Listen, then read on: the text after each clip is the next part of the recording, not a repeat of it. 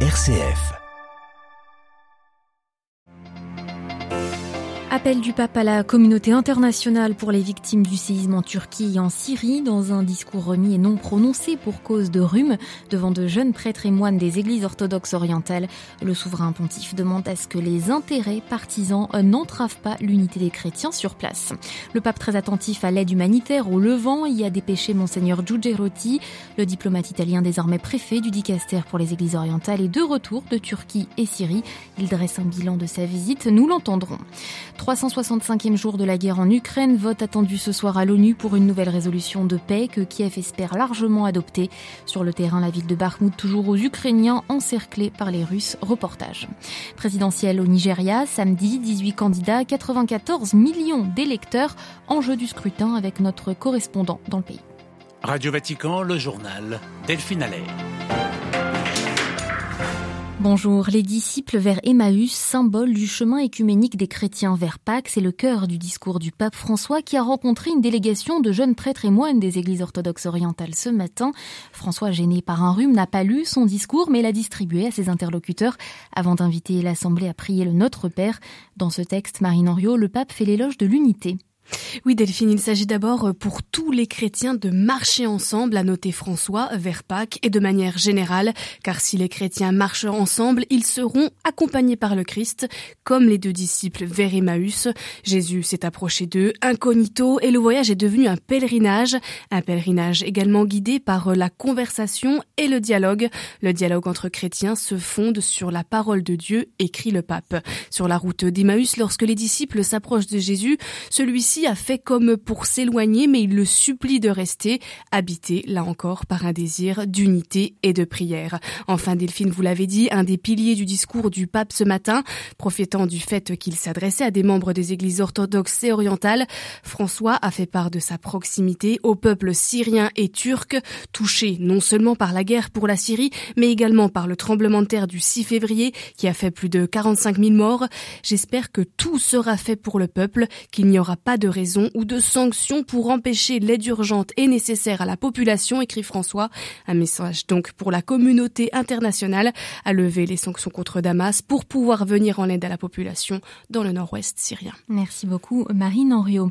Le préfet du Dicaster pour les églises orientales, monseigneur Claudio Giugerotti, justement de retour d'un voyage de cinq jours en Syrie, en Turquie, il est venu témoigner de la proximité du pape et du Saint-Siège pour les populations gravement affectées par le séisme. Il s'est agi pour lui de s'assurer notamment que l'argent puisse bien arriver à ces peuples qui ont tout perdu. Ma visite en Syrie et en Turquie était importante pour essayer de communiquer la euh, solidarité du pape aux peuples qui sont dans une situation effrayante.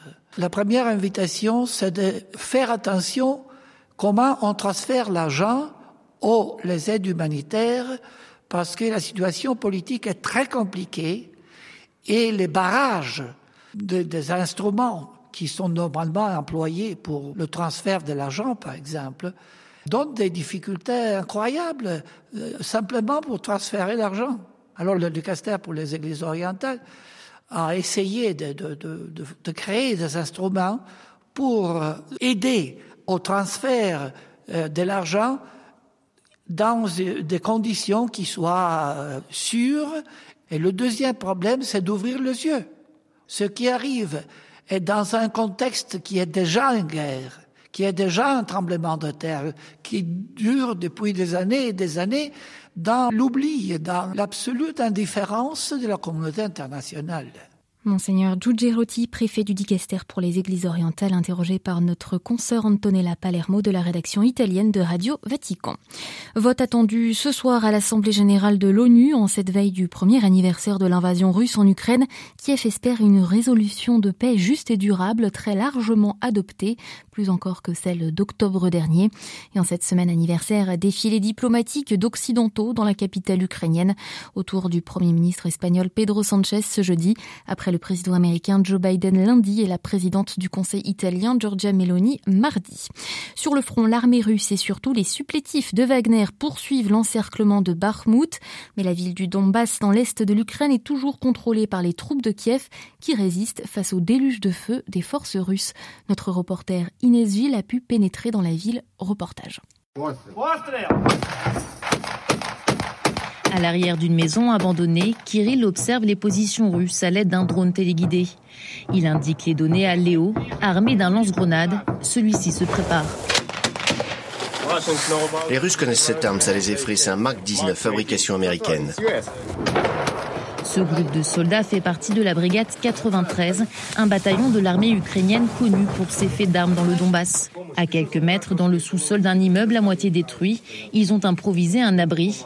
Des lits installés dans une pièce, un espace pour stocker les armes et la nourriture dans une autre. Ici, ils se relaient pour avoir un peu de repos. Nous prenons la route, direction un centre de commandement de l'armée ukrainienne. Dans la salle de commandement, les Ukrainiens observent l'évolution des combats en direct. Une plaque blanche est posée dans un coin. Starlink, le réseau satellite développé par Elon Musk, les aide pour rester connectés aux drones. On doit centraliser l'information concernant l'ensemble des brigades. Objectif, défendre la ville pour gagner du temps en attendant une possible offensive ukrainienne dans le sud du pays. Inès Gilles pour Radio Vatican. La milice Wagner est-elle au Burkina Faso? La Russie dément ce matin ce qu'elle qualifie de rumeurs sans fondement. Début février, le chef de la junte au pouvoir à Ouagadougou, le capitaine Ibrahim Traoré, lui aussi réfuté la présence de ces mercenaires dans son pays. Eux sont visibles et inquiètent l'Italie. De nombreux navires russes voguant en Méditerranée ont une attitude agressive entraînant un risque d'incident, avertit ce jeudi la marine italienne. Selon l'amiral à sa tête, la flotte russe est passée d'un petit navire d'appui en 2015 dans le port syrien de Tartous à 15 navires et 3 sous-marins détectés dans la marée Nostrum il y a quelques semaines. L'aveu iranien sur sa production d'uranium enrichi aujourd'hui à Dubaï, un site lié au Conseil national suprême pour la sécurité de la République islamique, reconnaît avoir augmenté sa production de 84%, une accusation euh, récurrente des inspecteurs internationaux. Le Nigeria s'apprête à voter samedi, présidentielle et législative, des élections cruciales pour le pays le plus peuplé du continent.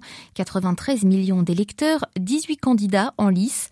Après deux mandats consécutifs, Muhammadu Buhari ne se représente pas euh, conformément à la Constitution. Les explications à Abuja d'Ishaka Adegboye. La jeunesse nigériane entend changer la donne avec le candidat du parti travailliste, Peter Obi, pour barrer la route aux deux vieux poids lourds de la politique nigériane que sont l'ancien vice-président Atiku Abubakar du principal parti de l'opposition PDP et du sénateur Bola Ahmed candidat de l'APC, le parti au pouvoir. Tous les mots qui mis le Nigeria ont été au centre des campagnes électorales des 18 candidats. Un second tour est possible pour ce scrutin présidentiel vu la détermination de la jeunesse nigériane à participer à ce scrutin. Par ailleurs, la pénurie artificielle de liquidités infligée à la population nigériane suite à la politique monétaire de Mamadou Bouhari pourrait jouer contre le candidat de l'APC, le parti au pouvoir. La campagne électorale prend fin ce jeudi 23 février à minuit. Les résultats de l'élection présidentielle ne sont pas disponibles qu'après plusieurs jours ceux avec des contestations des partis politiques occasionnant des violences post-électorales. Chaque parti se dit être en tête de scrutin avec des sondages inappropriés réalisés par des entreprises non reconnues. Abuja, Radio Vatican. Le président américain Joe Biden s'est exprimé sur l'élection nigériane aujourd'hui, appelant à un vote calme et transparent. Emmanuel Macron dans quatre pays d'Afrique centrale la semaine prochaine, annonce l'Elysée. Le président français participera à un sommet sur la protection des forêts équatoriales au Gabon avant de se rendre au Congo-Brazzaville et en République démocratique du Congo. Une tournée régionale aussi pour renforcer les liens bilatéraux dans une zone de plus en plus disputée par la Russie et la Chine. Bras de fer entre Bruxelles et le géant TikTok, la Commission européenne interdit le réseau social sur ses appareils professionnels. Objectif protéger les données de l'institution Fonctionnaires et employés sont ainsi priés de désinstaller l'application d'ici le 15 mars. TikTok a réagi, déplorant une décision erronée. Pour rappel, le régime communiste chinois limite, lui, à ses propres citoyens l'accès à cette plateforme, dérégulée en revanche en Occident.